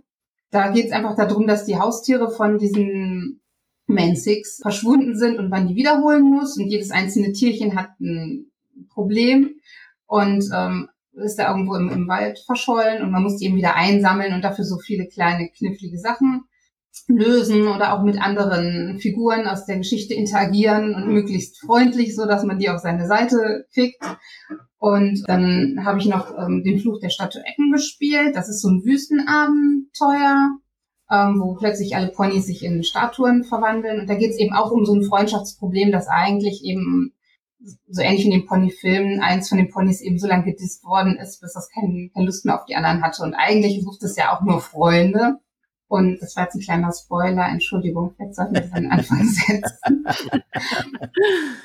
Und ähm, aber ganz, ganz viele von diesen Abenteuern gehen eben so. Es gibt ein Problem, weil irgendjemand traurig ist oder missverstanden und so ein scheinbarer Bösewicht dann ist und im Letz letztendlich sieht man dann, es ist eigentlich gar nicht so, sondern derjenige hat ein Problem. Das kann halt in, in kleinen Mini-Abenteuern zwischendurch sein, das kann aber auch irgendwie so dieser gesamte Strang sein. Wenn man weiß, was demjenigen fehlt und dem dann hilft, dann löst sich das Problem dann von alleine wieder auf. Und am Ende gibt's eine Party natürlich. Ja. Das ist auch immer ganz wichtig. Immer. Das ist ganz, ganz wichtig. Aber das gibt's auch. Das, es gibt ein so ein Promo-Abenteuer von Ulysses. Das ist, äh, da gibt's einen Drachen, der äh, ein Dorf ansteckt und äh, das macht er eigentlich nur, weil er krank ist, weil seine Höhle überflutet wurde und er eigentlich gar kein Wasser mag und äh, da ein anderer Drache ihm einfach seine Höhle weggenommen hat und die geflutet hat, weil der Wasser mag. Und dann muss, muss man halt als Gruppe dafür sorgen, dass der andere halt auszieht. Und das machst du halt nicht, indem du einen Drachen bekämpfst. So drei, ne, drei vier Ponys gegen so einen Drachen ist halt schwierig. Also machst du ein Wettschwimmen, weil der ist halt, ne, Drachen sind in der Welt halt sehr wettbewerbsorientiert und äh, die, das Recht des Stärkeren gilt. Und wenn du den halt im Wettschwimmen besiegst, dann verlässt du halt die Höhle wieder und lässt den anderen Drachen wieder rein.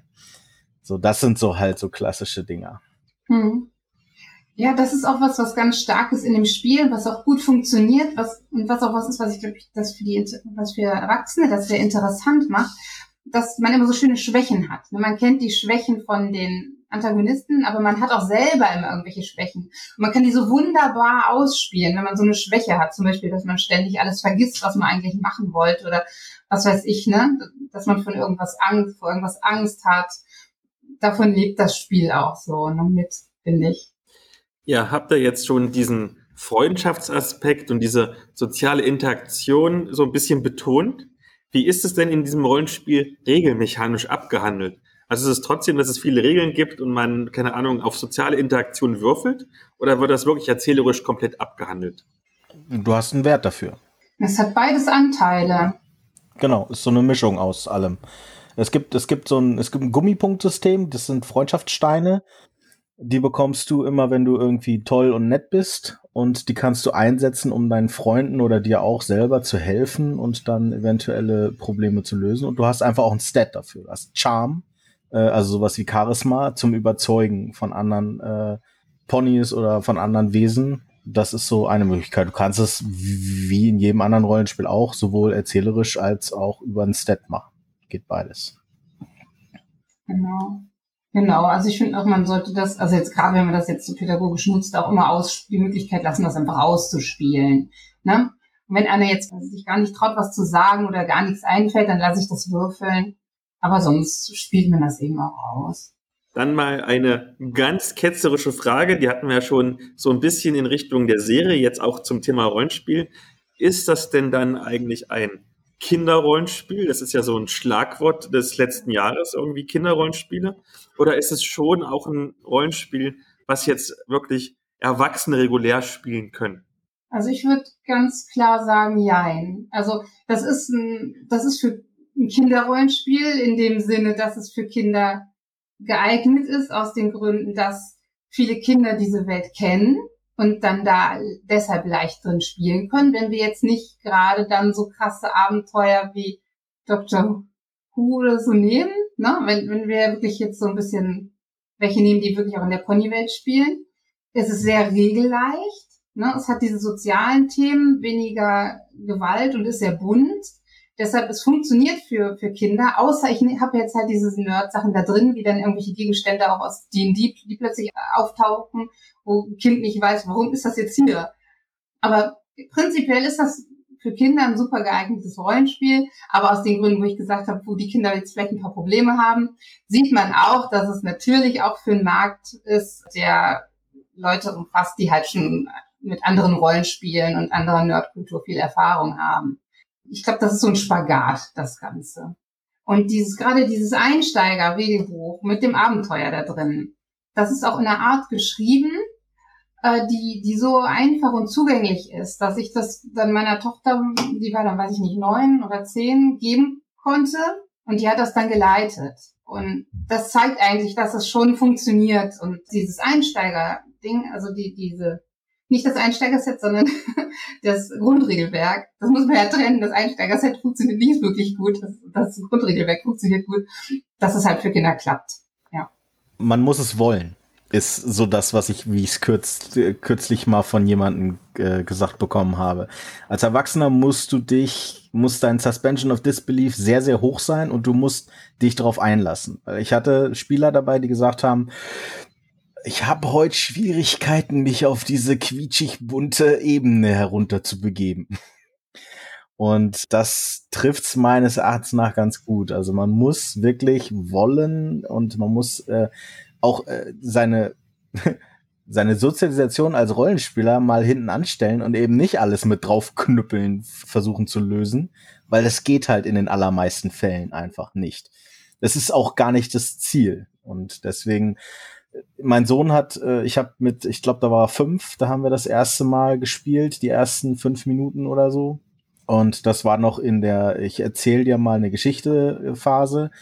Aber ich glaube, ein Jahr später, ich glaube mit sechs, haben wir die ersten halbstündigen Sachen gespielt und äh, irgendwann hat er dann auch selber gesagt, er will leiten und hat sich dann selber Geschichten ausgedacht, wo dann unsere Ponys halt dann drin rumgelaufen sind. Das. Und er hat jetzt noch Sachen im Kopf, die habe ich geleitet äh, vor, ich glaube, wie lange ist es her? Vier, fünf Jahre. Da kann er sich jetzt noch dran erinnern, weil er das so toll fand. Also das funktioniert für beide gut. Ähm, ja, Erwachsene müssen vielleicht ein bisschen mehr wollen, aber. ich habe da letztens einen Trick angewendet, wo es ganz gut ging. Da hatte ich eine Gruppe mit äh, zweien, die kannten die Ponywelt und einer kannte die nicht, wollte das aber mal ausprobieren, wusste aber gar nicht, wie er da reinkommen sollte und kam vom klassischen Rollenspiel. So, und wir haben gesagt, ja, dann haben wir, wir haben ja noch andere Charaktere und ähm, Figuren, dann hat er sich einen Jack ausgesucht. Und das, der Vorteil halt vom Jack ist, dass es nicht ganz so schnuckelig, niedlich, bunt und es kennt halt auch die Welt der Ponys nicht. Das stimmt, ja. Ne, das äh, ist dann so kulturfremd und das hat er dann voll durchgezogen und das klappt dann. Und die Jacks zerstören ja auch gerne Dinge.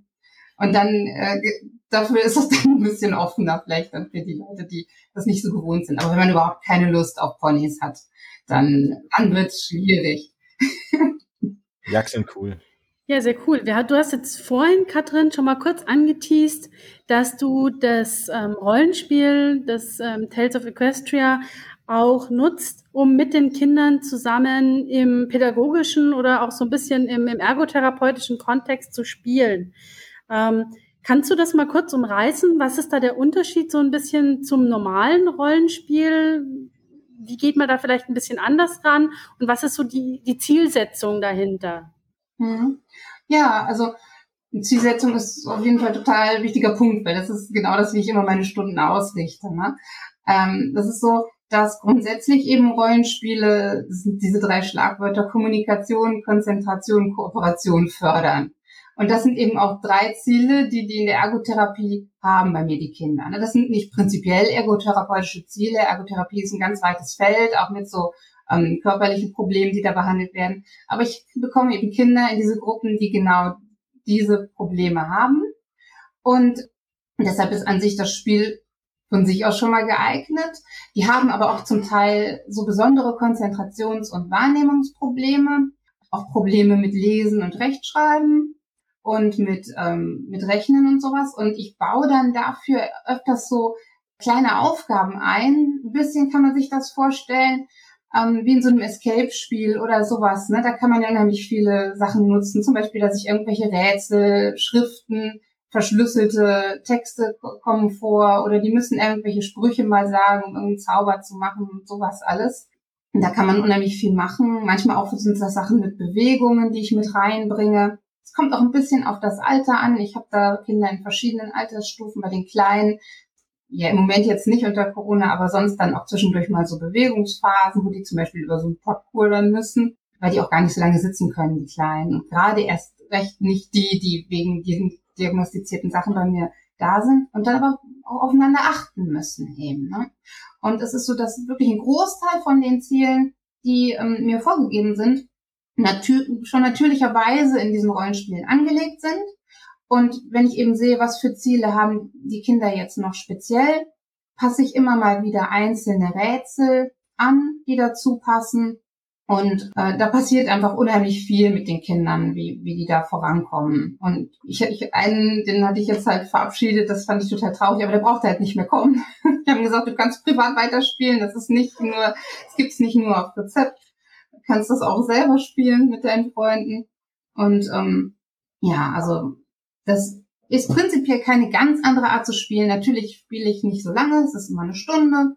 Wir machen uns immer wieder bewusst, wen spielt ihr überhaupt, wen spielen die anderen. Das ist auch dieses Wahrnehmen von, von den Stärken und Schwächen anderer. Das ähm, fördert auch so dieses Aufeinander achten und das Ganze auf dem Schirm haben, dass sie die Geschichte folgen, wissen, was am Anfang passiert ist, wie es weitergeht. Und ganz automatisch passiert auch, dass sie dann sagen, was ist letzte Woche gewesen, weil irgendwer war wieder nicht da, dann wird es erklärt, wie man aus der Schule das kennt, aber es ist eben nicht krampfig, sondern wir machen das alle, weil wir spielen wollen und deshalb passiert es einfach ganz natürlich, dass diese Sachen gemacht werden. Und da das in der Gruppe ist, können die das eben dann auch in der Schule ähm, wieder abrufen. Oft ist Ergotherapie eben in Einzeltherapie und die Sachen, die sie da in der Gruppe lernen, die können die dann auch relativ gut eben später im Unterricht anwenden, weil es eben auch in der Gruppe passiert und die dann darauf zurückgreifen können, auf wie gehe ich jetzt mit den Texten um und mit meinen Mitschülern und vielleicht versuchen wir es lieber gemeinsam, werden die so nicht weiterkommen. Und sich auch trauen, Fragen zu stellen und sowas alles. Ne? Also die haben ja unterschiedliche Probleme. Manche trauen sich nicht aus sich raus und manche rufen immer nur dazwischen. Und das wird eben auch in so einer Gruppe durch die Dynamik selbst reguliert. Aber in der, im Klassenverband sind die überfordert und in den Kleingruppen lernen die das dann auch wunderbar. Und wie läuft das für dich arbeitsmäßig ab? Also zum Beispiel, ich arbeite ja auch in der Klinik und wir haben auch Ergotherapeutinnen. Und bei denen ist zum Beispiel so, am Anfang, wenn die Patientinnen kommen, dann gibt es erstmal eine große Besprechung mit den ganzen Ärzten, die dann mit den Therapeutinnen absprechen, wie die Therapie verlaufen soll. Wie ist es bei dir? Wirst du auch von den Ärzten quasi angewiesen, was zu machen? Oder werden die zu dir geschickt?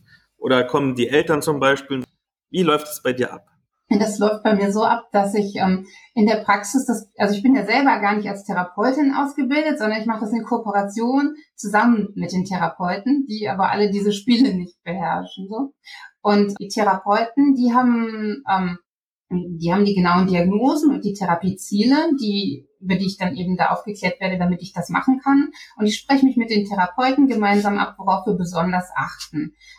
Und die ähm, Eltern, die bekommen von mir auch so eine Information darüber, was ich da mache und auch so einen Fragebogen, wo die selber jetzt noch besondere Schwierigkeiten und Stärken eben sehen. Da habe ich auch gemeinsam mit den Therapeuten Fragebögen einmal für die Kinder, für die El und für die Eltern noch ähm, designt. Und wenn die Kinder dann zu mir kommen, kann ich schon davon ausgehen, dass die eben in diesem sozialen Konzentrations- und Kooperationsbereich äh, Probleme haben. Die genauere, detaillierte Sachen bekomme ich eben dann noch zusätzlich, wo ich dann noch drauf achten kann. Und dann habe ich für jeden, ähm, jedes Kind so einen, so einen Verlauf, also so einen Bogen, wo ich bestimmte Sachen beobachte, also einen Beobachtungsbogen, den ich auch zusammen mit den Ergotherapeuten ähm, erstellt habe, wo ich dann in jeder Stunde das auch immer eintrage, wie gut jetzt was gelaufen ist, so dass ich dann den Eltern darüber auch immer eine Rückmeldung geben kann. Wenn die kommen, dann sehen die, wie, wie entwickelt sich das, woran ähm, müssen wir mehr arbeiten und wo gibt's Fortschritte, wo gibt's Schwierigkeiten, wo kommen wir nicht weiter. Das haben wir halt gemeinsam mit den Ergotherapeuten so entwickelt und genau, dann, dann bin ich auch nicht immer alleine in den Gruppen. Ich leite das alleine, aber ich habe dann eben bei mir noch eine Ergotherapeutin sitzen, die zum Teil die Bögen eben auch mit ausfüllt. Und dann ähm, danach besprechen wir uns auch immer, wenn es bestimmte Sachen gibt, wo wir was anpassen müssen oder was nicht so gut funktioniert hat. Da haben wir uns zum Beispiel jetzt für so eine Gruppe, wo relativ viele ja so, so wenig Selbstkontrolle auch hatten und immer so hibbelig waren und sich nicht immer gut konzentrieren konnten, mal so ein Belohnungssystem eingeführt, so ein Regenbogen, den wir in den Hintergrund gehängt haben, wo die dann immer, wenn sie konzentriert mitmachen, hochwandern. Und wenn die oben sind, dürfen die nämlich einen Würfel besser benutzen als sonst. Ich glaube, das mache ich in meiner Rollenspielrunde auch demnächst. Das sind so alles Leute über 20, aber das, glaube ich, klingt nach einem System, das ist durchaus einführbar. ganz ehrlich, ganz viele Leute kann man ködern mit den Freundschaftssteinen tatsächlich in ja, diesem Spiel. Das geht auch. Das ist wirklich, wirklich, wirklich, wirklich witzig. Weil du ja die auch für andere einsetzen kannst, äh, ist das halt äh, immer so ein, so ein Zucker, was man über den hängen kann. Mhm. Das ist immer ganz witzig. Also man hat da, man hat da Hebel, ne, die im System eben schon drin sind und, und das ist halt für mich nochmal so visualisiert dann für die auch nochmal. Und ähm, äh, manchmal versuchen die am Anfang das zu unterlaufen, aber wenn die sehen, die anderen kriegen das alle, dann ähm, irgendwann reguliert sich das von alleine und dann funktioniert es doch wieder. Ja. Und das passt halt vom Design dann auch ganz gut. Dann noch, wie bei allen Therapien, die Frage, wie hoch ist denn der Erfolgsfaktor? Also gehen alle, die da reinkommen, geheilt raus oder gibt es schon so Fälle, wo man damit nicht weiterkommt? Ja, es kann immer Fälle geben, wo das, äh, wo das nicht funktioniert. Ne? Ich würde sagen, es gibt ja keine Therapie, die auf alle Fälle immer perfekt wirkt. Ne? Also wenn ich, wenn ich jetzt sehen würde, es bringt nichts, dann würde ich das hinschmeißen, ganz klar. Ne? Also ich, ich lebe auch so ein bisschen davon selber, so von meiner Motivation, ne, dass ich eben sehe, dass es funktioniert. Aber es kann nicht für jeden immer unter jeder Bedingung was sein. Es gibt Kinder, da stellt sich raus, die haben einfach ein ganz anderes Problem. Die haben irgendwie ein spezielles Wahrnehmungsproblem, was die eigentlich erstmal nur in Einzeltherapie in den Griff kriegen können. Es gibt eben manche Sachen, die funktionieren wunderbar in der Gruppe, weil die sich dann gegenseitig kontrollieren und so ein bisschen in die richtige Richtung schieben. Es gibt aber auch Kinder, wenn die in der Gruppe sind, dann verstecken die sich nur hinter anderen und kommen gar nicht raus. Ne? Es ist selten, ich habe es meistens so erlebt, dass ich, wenn man ein bisschen gewartet hat, die dann doch kommen. Aber es gibt welche, die, die muss man erstmal alleine packen. Und dann, ähm, dafür haben wir eben auch immer die Rückmeldung und auch immer die Möglichkeit in der Praxis, die Kinder dann wieder in, in andere Therapie wechseln zu lassen. Also es ist nicht so, dass wenn einer da drin sitzt und es funktioniert nicht, wir den bis zum Ende einfach durchschleifen. und du spielst ähm, jetzt. Nee, nee, wir wollen ja auch, dass das äh, zielführend ist. Du musst jetzt spielen. Nee, also wir werden auch nicht jeden zum Rollenspiel bis zum Ende seines Lebens bekehren, aber bis jetzt glaube ich, dass schon einige rausgegangen sind, die, die das auch doch privat noch weiterspielen würden, weil sie es einfach lustig fanden.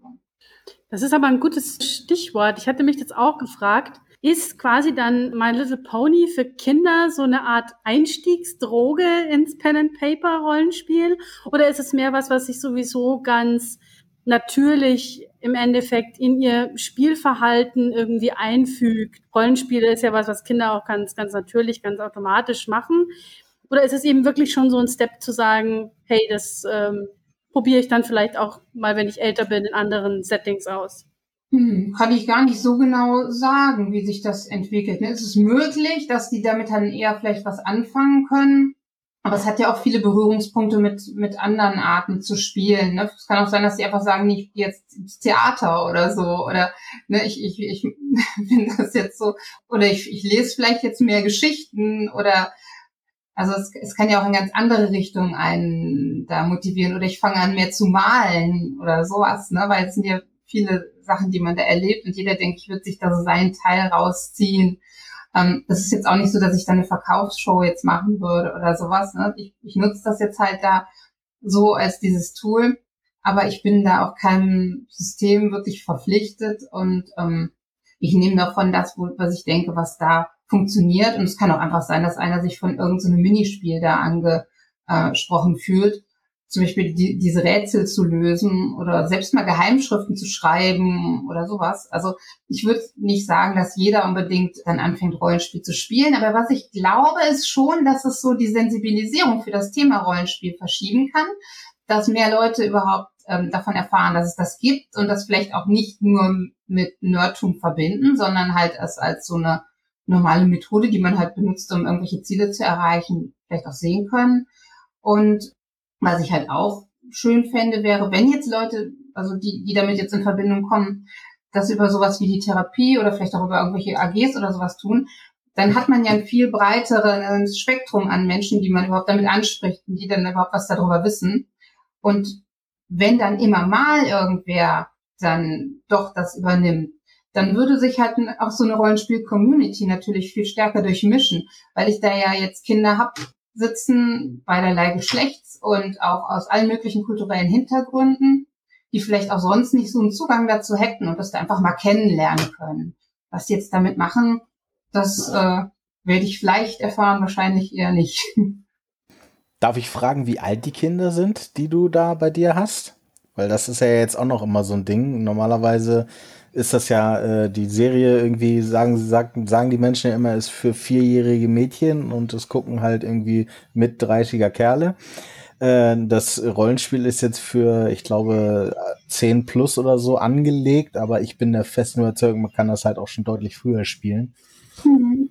Die Frage ist, äh, wird mich interessieren, welche, welches Alter die Kinder haben. Ja, also die, die sind jünger als zehn. Also die sind, die, mit denen ich das System jetzt spiele, die sind so ähm, sieben bis neun, zehn vielleicht. Die, die jünger sind, da habe ich jetzt ähm, eben so nicht Schurke gespielt, könnte auch Pony spielen. Und bei den größeren habe ich im Fantasy-System jetzt so Beyond the Wall ein bisschen umgeändert. Da könnte ich auch Pony spielen. Da ist es allerdings so, dass die Jungs dermaßen pubertieren, dass sie das dann ablehnen im Moment. Das kann, das kann ich jetzt nicht machen. Ja, gut. Ne? Aber Das, das äh, machen die nicht mit. Aber du hast schon eine große Spanne, das, das wäre jetzt ja interessant gewesen. Aber okay, so nicht Schurke ist übrigens auch total super. Funktioniert auch total toll. Und wenn du dann mit diesen ganz kleinen Kindern spielst, spielst du dann quasi out of the box oder hast du spezielle Spielmaterialien? Also ich kann mir zum Beispiel vorstellen, dass du größere Würfel verwendest, die sie jetzt nicht so leicht verschlucken können. Oder zum Beispiel, ich weiß es bei Power Plüsch und Plunder, da hat man ja zum Beispiel als haptisches Element noch ein, seine eigene Spielfigur, sein eigenes Kuscheltier in der Hand. Ist da irgendwas Mhm. Spezielles oder out of the box einfach Charakterbogen und Stift? nee, gar nicht. Ich habe, also ja, schon, also teils, teils. Also ich, ich, ich orientiere mich meistens an Abenteuern, die halt da sind. Aber wie gesagt, ich baue ganz viele eigene Spiele ein und viele davon sind auch mit Material äh, verbunden. Ich habe die letztens wollten die sich in Dinosaurier verwandeln, die Kleinen. Dann habe ich ihnen einfach mal Knete mitgebracht. Hier, knete dir deinen Dinosaurier. Das ist jetzt für heute deine Spielfigur. Und es hat überraschend gut funktioniert. Ich habe auch so ein paar Minis für die gemacht. Und zwar habe ich die auf ihre Charakterbögen ihre Ponys malen lassen, die dann eingescannt und daraus diese Figürchen gemacht. Das ist auch die sind, die sie gezeichnet hatten. Also dass sie, dass sie die eben auch schon mal haben. Und mit Würfeln, das finde ich bei Pony sowieso sehr gut. Das sind normal große Würfel, aber die haben für jede Sorte von Würfeln, also für, den Regel, für das Regeltechnische, wenn man einen bestimmten Wert hat in einem Skill, dann ähm, benutzt man einen Würfel, der so viele Seiten hat, wie dieser Wert ist. Deshalb gibt es eben auch nur diese 4, 6, 8, 10 als Wert. Und dann benutzt man diesen Würfel dafür. Und der Würfel hat dann auch eine definierte Farbe, sodass die immer, wenn die mit einem Vierer würfeln, den roten Würfel nehmen. Und wenn die halt jetzt ähm, mit dem Achter würfeln, glaube ich, war das, was war das, der gelbe oder so. Das ist für die Kleinen dann noch einfacher. Und dann habe ich für die ganz Kleinen ähm, tatsächlich das auch genommen, weil ich das eingängiger fand als das System von so Nicht-Schurke und die dann auch ihre Kästen, wo dieser Skill drin ist, in der Farbe anmalen lassen, damit die das hinbekommen. Weil die ganz Kleinen, die lernen teilweise ja noch die Farben. Das ist, also während die den Bogen anmalen und die Zahlen zuordnen und die Farben malen, das ist schon alles für die wirkliches Lernen, das, ähm, weil die das erst noch beherrschen müssen zum Teil. Und, und das erleichtert das ein bisschen, dass es eben bei den Ponywürfeln festgelegt ist. Aber kleiner, also sie sind genauso klein wie die normalen Würfel. Ich benutze aber tatsächlich auch oft Würfelschalen. Das ist auch ein, ein, ein Ziel für die zu lernen, dass sie immer in die Würfelschale würfeln. Man, man kann sich gar nicht vorstellen, wie viele kleine Kinder irgendwie immer vom Tisch runterwürfeln. Wie viel Zeit dafür draufgehen, wie viel Zeit dafür draufgehen kann. Das ist nicht nur auf Kinder speziell festgelegt. Also meine haben das ja dann irgendwann drauf. Ja, aber das kriegen, kriegen auch Erwachsene ganz gut hin, immer vom Tisch runter zu würfeln.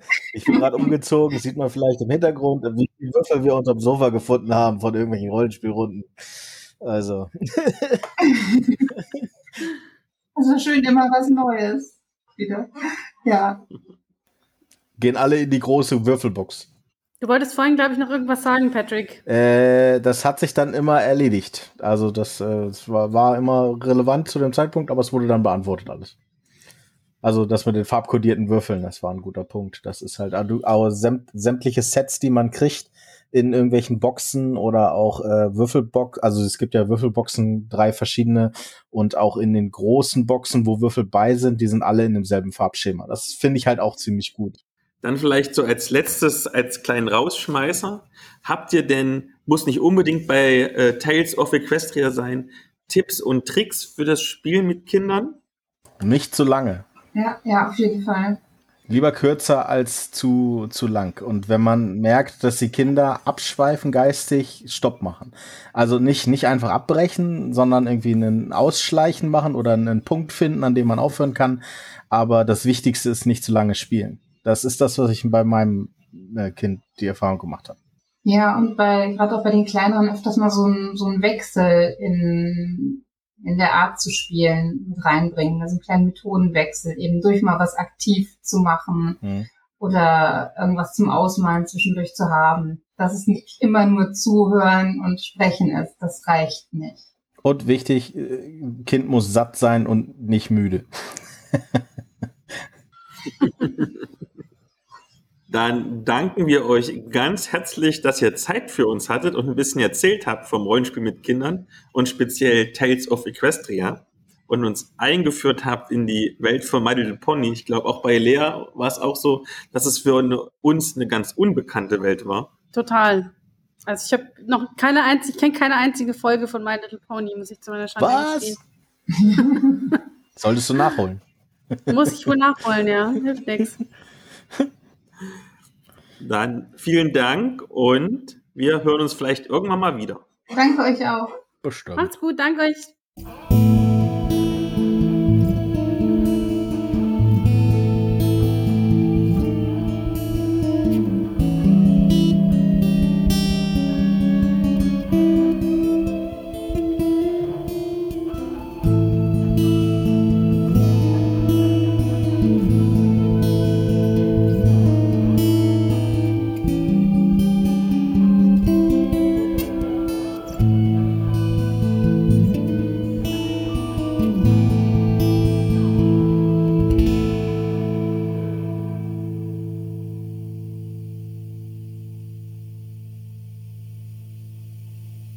Weil ich weiß, die haben doch ganz schön äh, sich ähm, so.